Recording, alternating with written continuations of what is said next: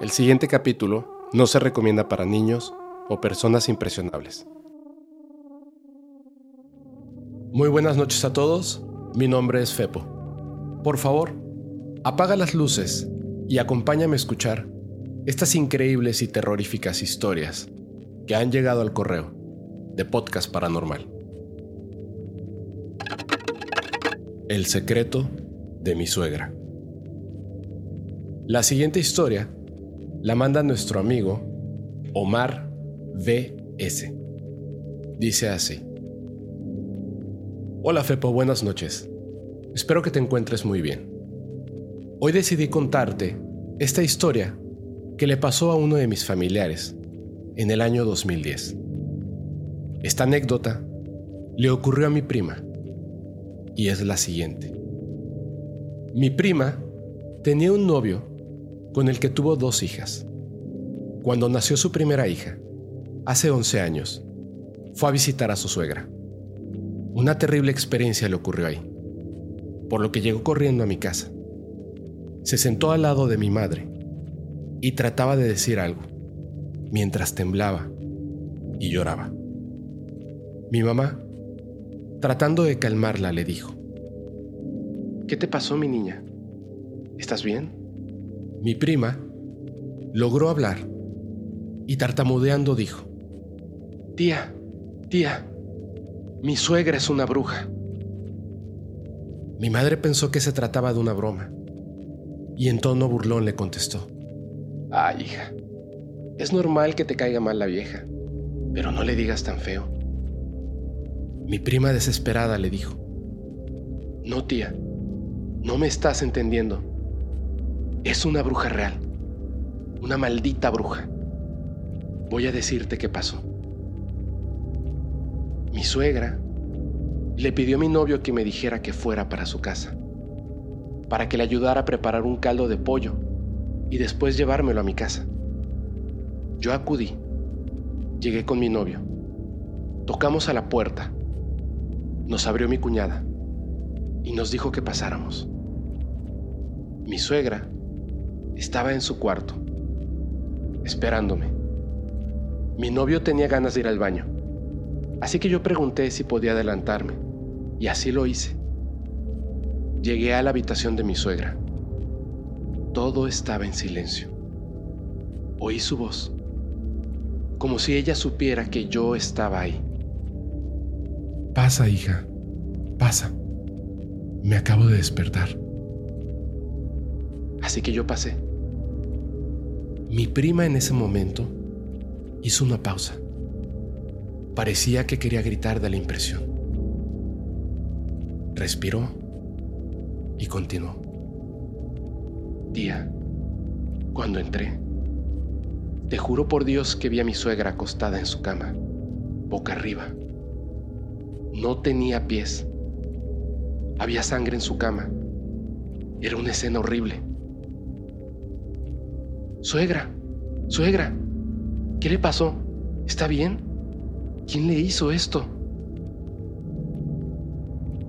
Mi suegra se acomodó para sentarse, con sus ojos cerrados. Estiró su mano para agarrar lo que estaba al lado de su cama. Eran sus pies cercenados. Se colocó cada uno de ellos en los muñones ensangrentados. Al ponérselos, las heridas y la sangre, incluso la que estaba en la cama, desaparecía.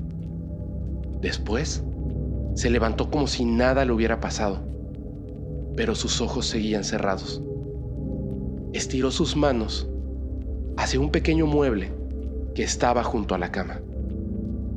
Tomó dos esferas blancas que estaban en un plato y se colocó estas esferas en su cara, en los agujeros donde debieran estar sus ojos. Alejó sus manos y abrió los ojos. Mi suegra me miró y me dijo, Perdón si te espanté. Es que solamente así puedo dormir. Mi prima del susto salió corriendo de esa casa. Tomó un taxi con rumbo a la mía. En donde aterrorizada como nunca había visto a nadie, nos contó esa historia.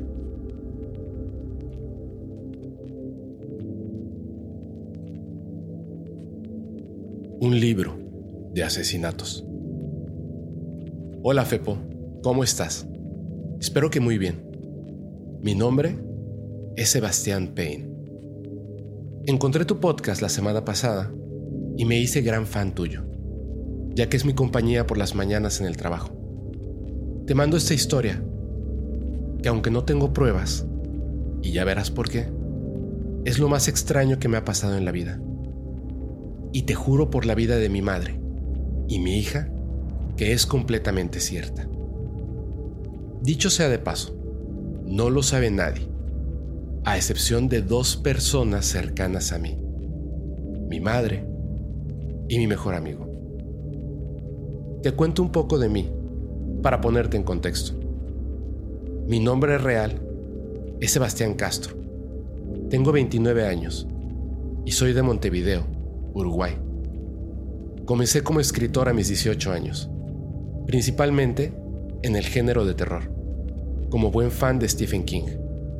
Cuestión que una de mis primeras novelas fue un intento de horror psicológico basada en un protagonista con una enfermedad mental bastante severa, doble personalidad, el cual no tiene ni idea que su alter ego es un asesino serial de mujeres, precisamente sus exnovias, a quienes secuestra, tortura y mata, según la forma en que lo hicieron sufrir a él. Cuando empecé a escribir esta trama, estaba a punto de terminarla, luego de nueve meses de trabajo.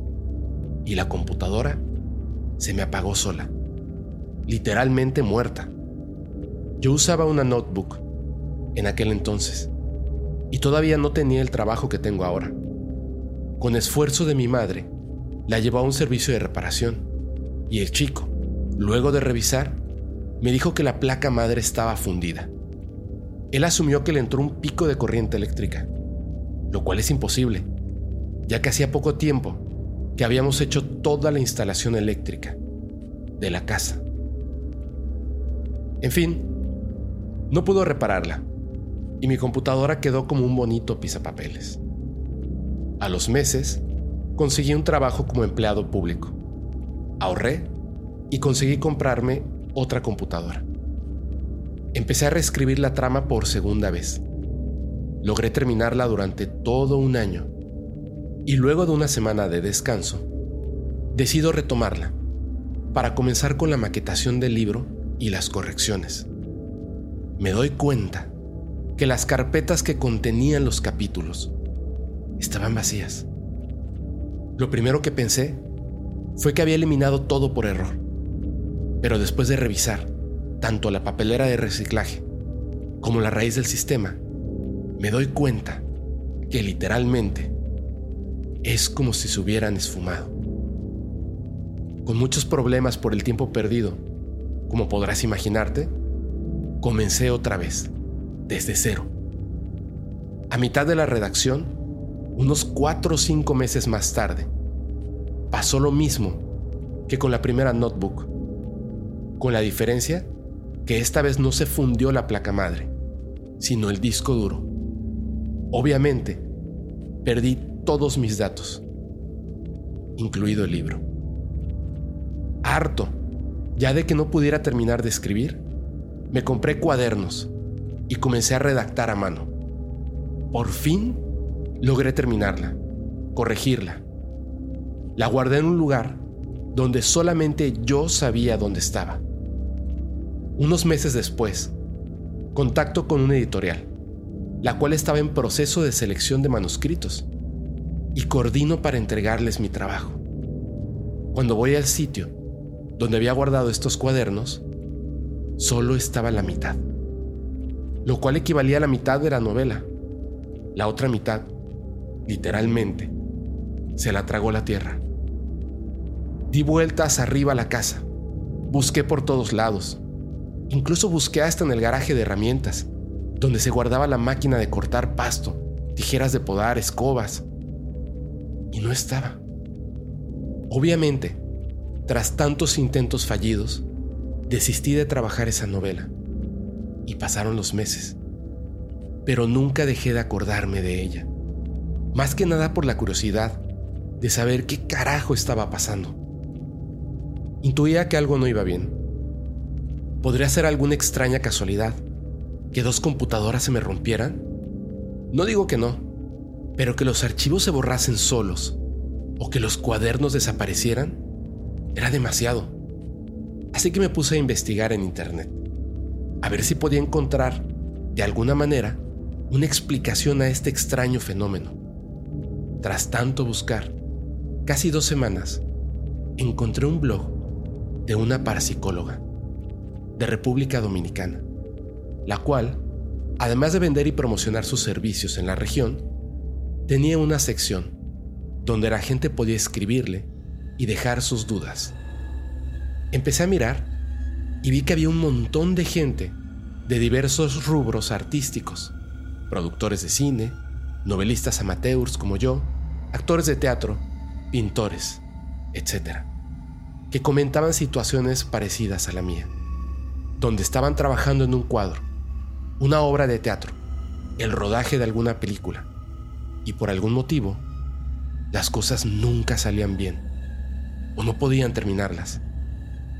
Obviamente, no esperé mucho tiempo, y escribí mi problema, tal cual y como te lo estoy contando a ti ahora.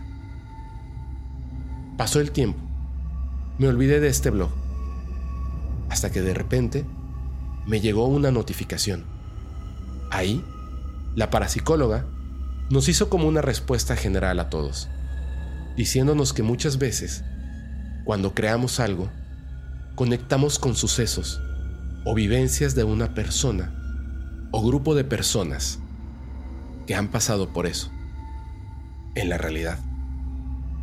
Y que la energía o entidad que ha estado involucrada y que ha causado esos acontecimientos se canaliza por medio de nuestras creaciones. Algo muy similar, como lo que te pasa a ti en los podcasts, que estás hablando de un cierto tema y de repente las luces se apagan o algo sucede por el estilo. Al saber aquello, lo primero que pensé fue, bueno, busquemos entonces asesinos seriales o algo similar, a ver qué encontramos. Empecé entonces a buscar desde historias de asesinos seriales, conocidos, homicidios en masa de mujeres, torturadores, en fin, un poco sin rumbo, hasta que encontré un blog. El blog se llamaba en aquel entonces, escrito con sangre. Desconozco si sigue abierto o no, pero recuerdo que era como una especie de enciclopedia biográfica, con las vidas completas de todos los asesinos seriales en la historia, ordenados alfabéticamente por nombre. Empiezo entonces a buscar con mi santa paciencia, a leer uno por uno hasta que encuentro la biografía de Ted Bundy. Te juro que estoy escribiendo esto y estoy recordando cómo me sentí en ese momento. Se me pone la piel de gallina, a pesar de que han pasado varios años de esto. Leí la biografía de este asesino y me di cuenta que literalmente yo estaba intentando escribir su vida sin siquiera tener conocimiento de él. Porque si bien es un asesino muy conocido, nunca había escuchado su nombre hasta ese momento. Como te digo, no tengo forma de comprobar todo esto, pero te juro, quedé sentado en la silla, mirando a la pantalla, con ganas de llorar, con miedo, incertidumbre, un montón de emociones juntas que no sabía ni por dónde comenzar a sentirlas. Fue en ese momento que entendí por qué nunca pude terminar esa historia. Y si lo hacía, ¿por qué se me rompían las computadoras? ¿O por qué desaparecían los manuscritos? Quizá Ted Bundy su espíritu, donde quiera que esté, no quería que alguien escribiera su vida. Y por eso me lo impedía. Al día de hoy, que han pasado muchos años y ya tengo seis libros publicados, a veces me seduce la idea de volver a escribir la historia de Ted Bundy. Pero lo pienso y me digo, no, no quiero tentar a la suerte de nuevo. No quiero que pase algo peor. Sinceramente, prefiero que quede en mí como la anécdota más extraña de mi vida. Theodore Robert Bundy fue un asesino en serie americano. Después de más de una década negándolo, confesó 30 homicidios de mujeres que cometió en siete estados entre 1974 y 1978. El número real de víctimas es desconocido.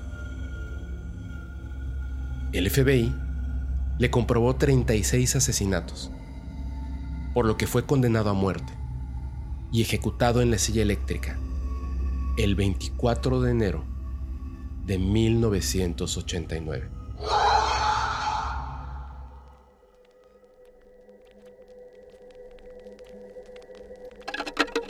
cerca de un hospital.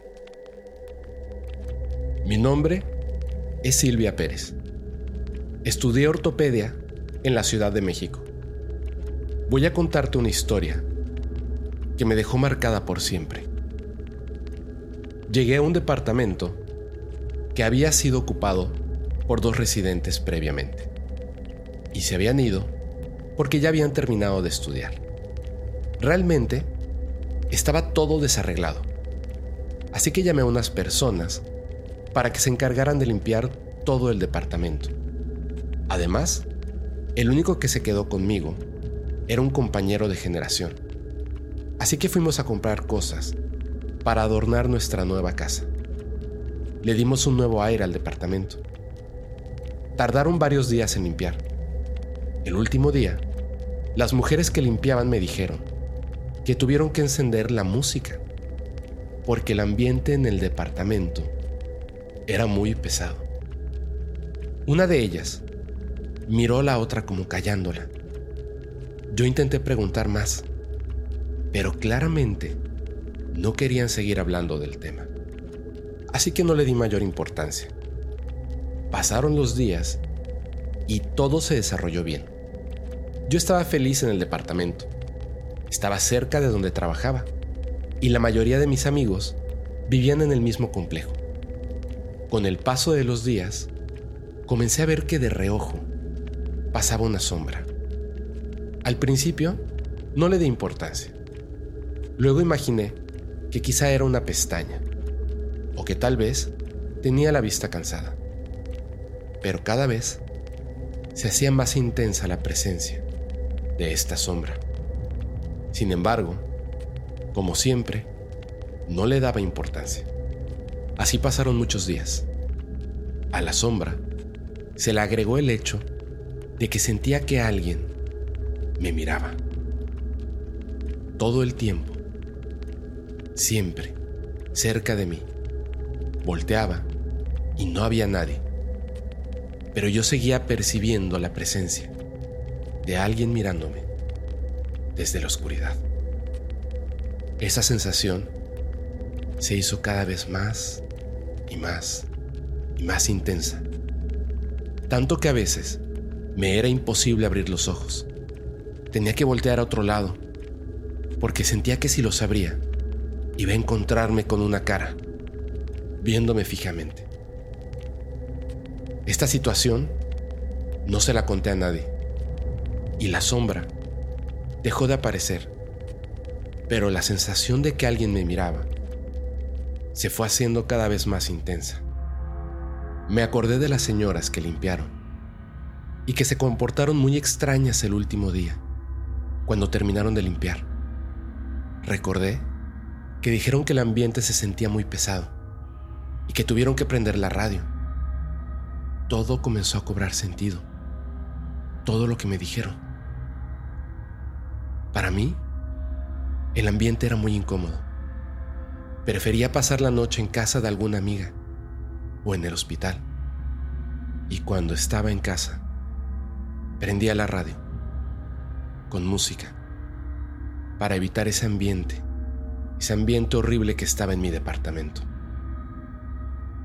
A veces dejaba la tele prendida, trataba de no estar sola, en fin, estrategias que hice para poder estar en mi departamento. Y no podía cambiarme a otro lugar, pues este departamento estaba a un muy buen precio. Un buen día, estando yo dormida, me comenzaron a llegar mensajes en la madrugada. Desperté y miré hacia mi lado derecho. Pude ver claramente que había una persona parada. Primero, no entendí qué estaba pasando. Me asusté. Pensé que alguien se había metido. Entonces, miré el pantalón de la persona. Empecé a levantar la vista. Y cuando llegué a su rostro, le aventó una almohada. Me paré corriendo y prendí la luz. Volté a ver lista para defenderme, pero no había nadie en mi habitación. Yo me senté en la cama, abracé mi almohada y me puse a gritar del susto. Lloré toda la noche. Permanecí con la luz prendida. A partir de ese día, todas las noches, dormía con la luz prendida. A la mañana siguiente, se lo comenté a uno de mis compañeros. Era la primera vez que hablaba de esto. Sí me creyó. Esto me dio confianza. Así que decidí hablar con el inquilino, que ya tenía muchos años viviendo en ese departamento, que además era mi compañero de generación. Le pregunté si había sentido algo así, si había sucedido alguna vez algo extraño en el departamento o si por lo menos conocía la historia de la persona que vivió ahí antes de que yo lo hiciera. Lo único que me contó fue que un tiempo atrás él llevó una novia y que estuvieron jugando a la Ouija, pero que nunca había percibido o visto o escuchado algo. Imaginé que esto de la Ouija estaría relacionado con lo que me sucedió. Traté de seguir en el departamento. Dormía como siempre, con las luces prendidas. Y si podía, trataba de pasar la noche en otro lugar. Resulta que un día llegué de guardia y noté que mi carro no estaba. Me lo habían robado. En fin, puse mi denuncia y mi papá viajó a la Ciudad de México para llevarme la documentación necesaria, para hacer las reclamaciones y todo el papeleo que se tiene que hacer. Esa noche, dos amigos míos estuvieron conmigo, porque yo estaba muy triste del robo de mi coche. Así que yo dormí esa noche con mi papá, en mi cuarto. Un amigo mío durmió en la sala y otro en el cuarto de mi roommate. A la mañana siguiente, Preparábamos el desayuno y el que durmió en el cuarto me dijo, Oye, Silvia, ¿espantan en tu casa? Cuando me preguntó eso, me asusté. Yo no le había contado a ellos lo que había pasado. No tenían manera de enterarse.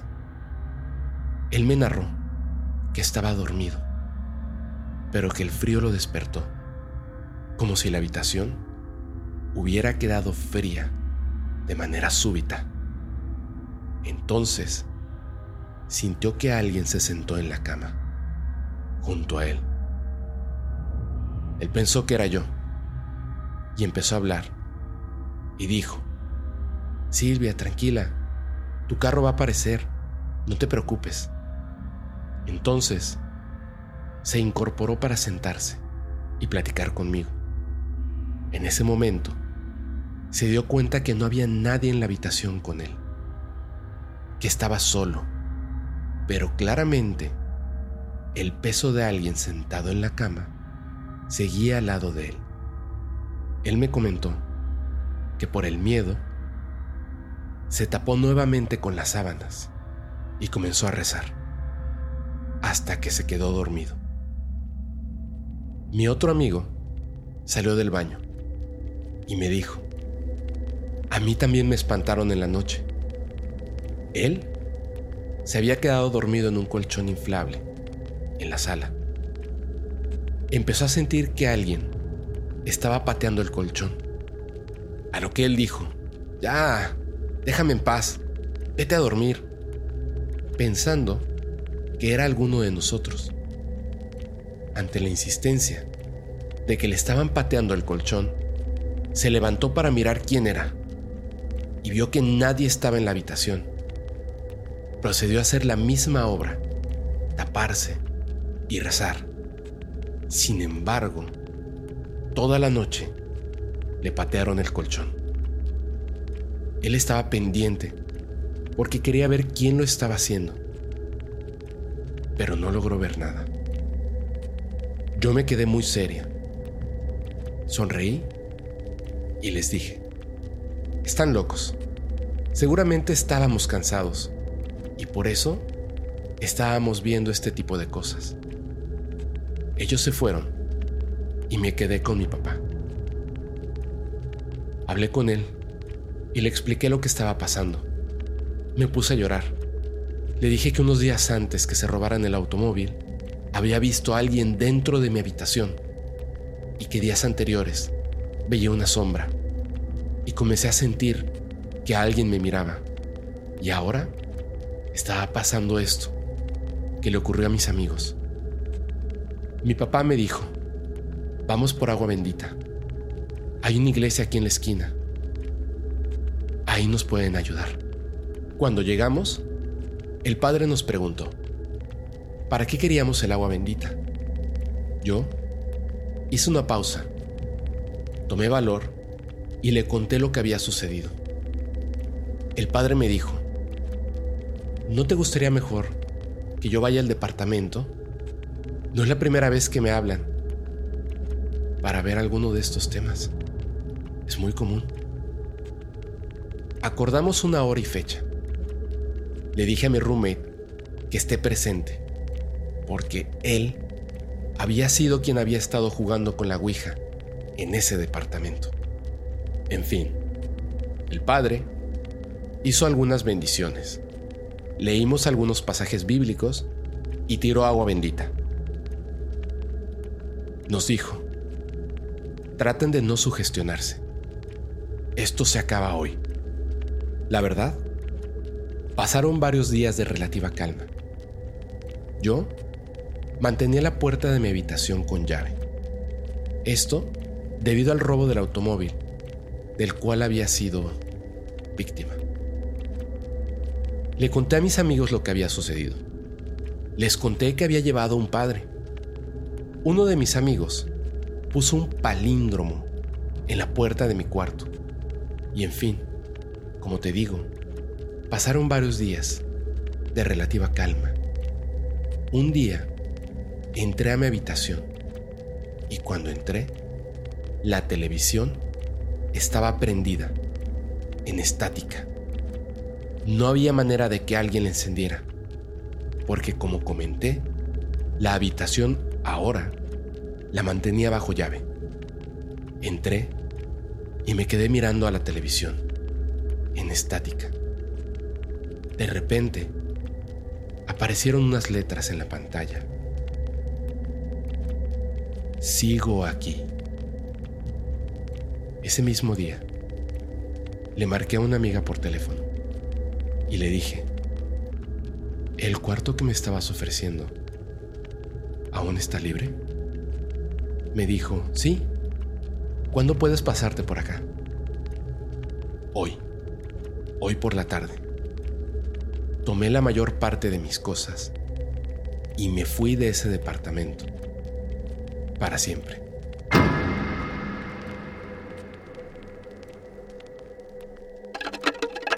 Mi abuela fidencista. Hola, Fepo. Qué gusto escribirte. Hace meses que comencé a seguir el podcast y es súper interesante que le pongas cara y voz a cada una de las historias que la comunidad te envía. No recuerdo hace cuánto te escribí por Instagram mencionando que te quería contar la historia de mi abuelita, que cada que tenemos oportunidad, mi mami y yo platicamos. Mi mami también te sigue y le encantó el episodio con tu mamá. Muchas gracias. Te cuento que mi abuelita era fidencista.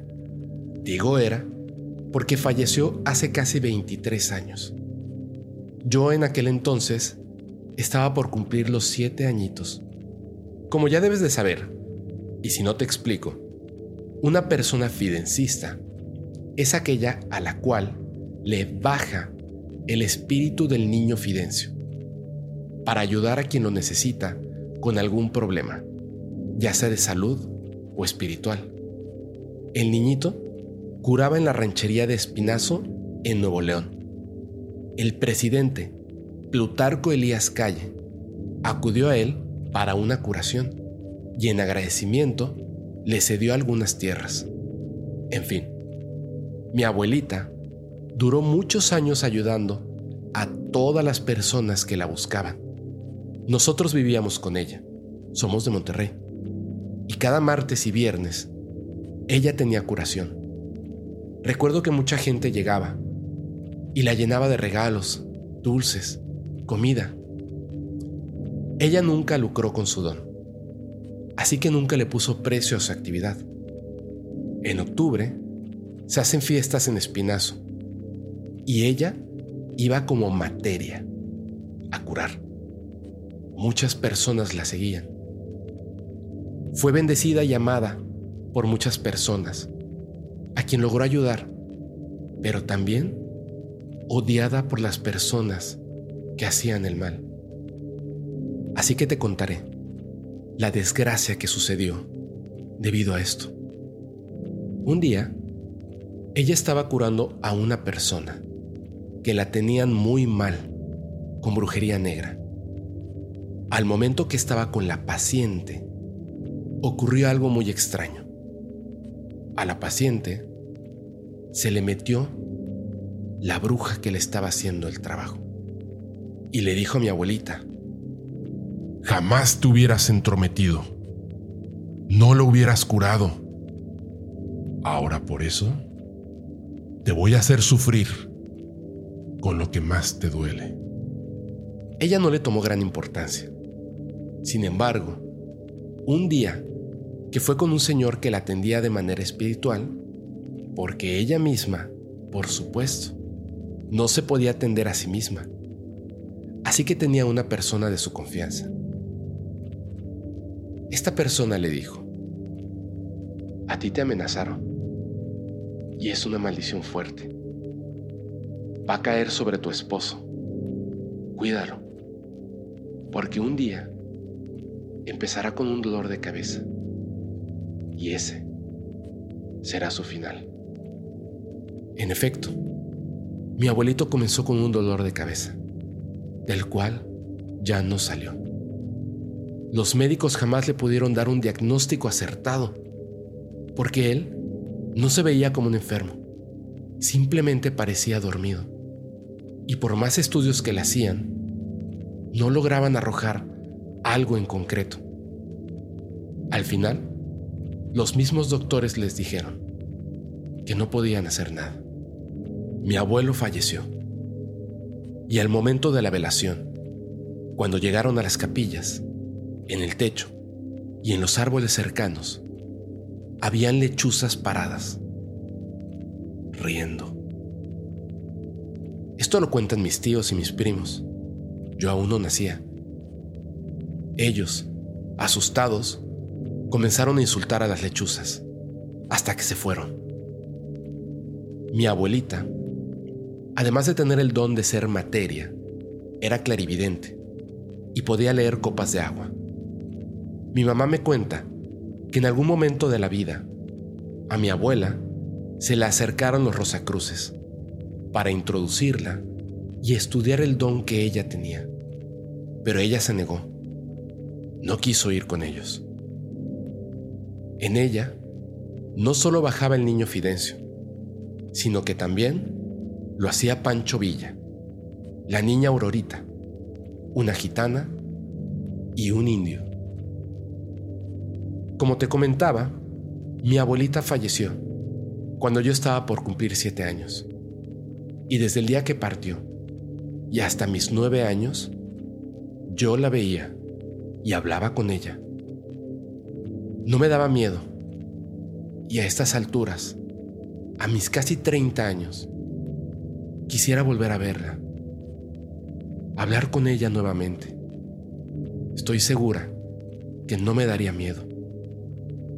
Yo sé que aunque no la pueda ver, ella está conmigo. Mi abuela fidencista.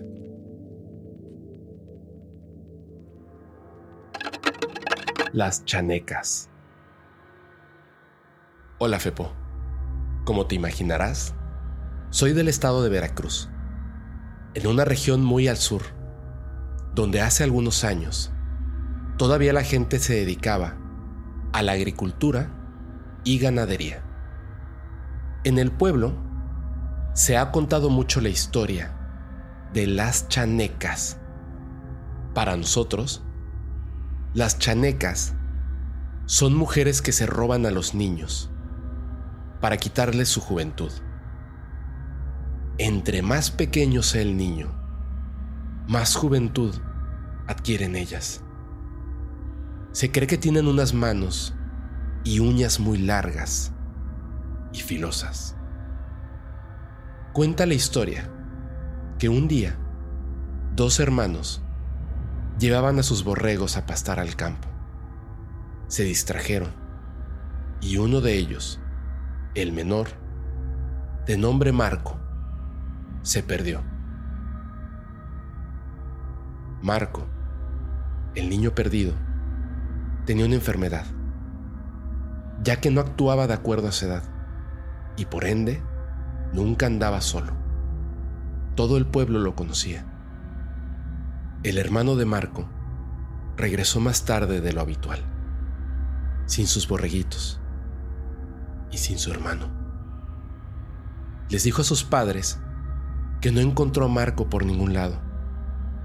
Estaban vigilando a los borregos y a lo lejos escucharon a unas mujeres cantando.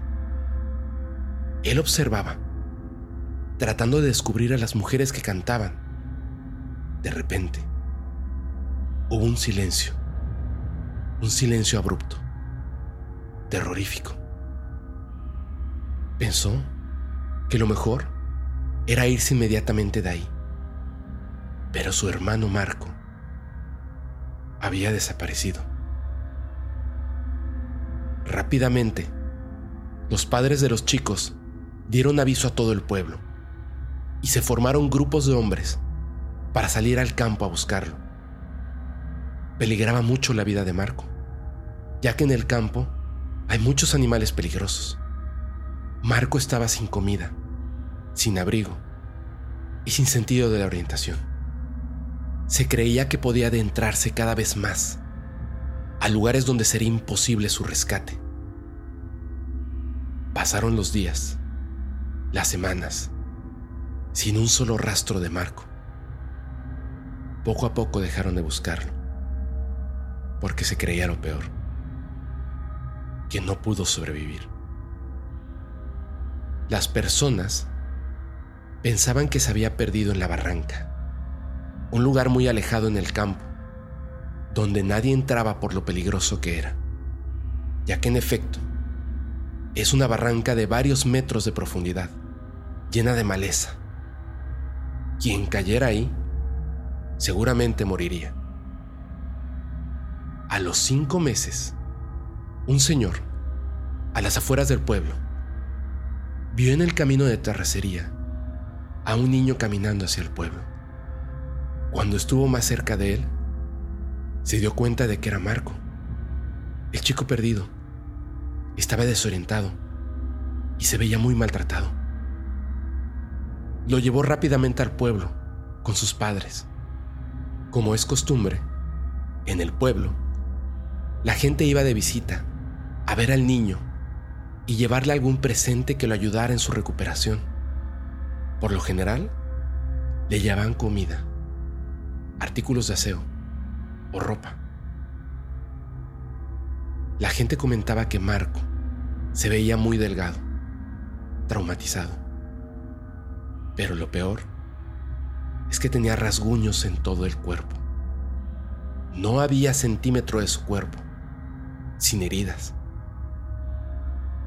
Parecía que habían sido realizadas con una aguja muy delgada y larga. Cuando Marco se encontraba un poco mejor y comenzó a hablar, relató lo sucedido. Contaba que las chanecas se lo habían llevado. Ellas, antes de salir a buscar niños, cantaban una canción horrorosa. No entendía qué decían, pero se aprendió el tono. Ellas, con sus largas uñas, lo rasguñaban. Y cada vez que hacían eso, él gritaba de dolor. Y ellas lo festejaban. Gritaban y cantaban. Saltaban de un lado a otro. En el día a día, comían animales muertos. Tenían un aspecto muy peculiar, con cabello largo y gris, enredado, con los ojos grandes y negros, dientes largos, puntiagudos, la piel arrugada, pálida, de tono verdoso. Marco dice que el plan de las chanecas era llevarse a su hermano, pero fue él el que cayó en su trampa. Cantaban para llamar su atención. Se veían como mujeres normales al principio. Dejaban frutas por el camino. Él fue recogiendo las frutas y se acercó a ellas, pensando que jugaban. De repente, se dio cuenta que estaba perdido.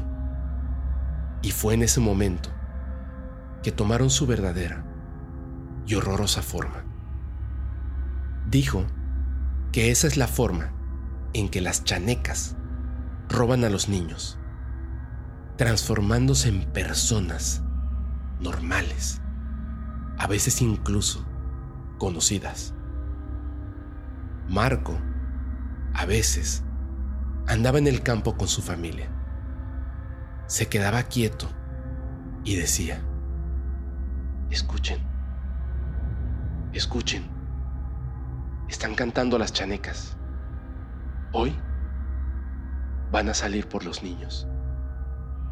Los papás escuchaban a lo lejos un canto tenebroso y de inmediato se alejaban de ese lugar.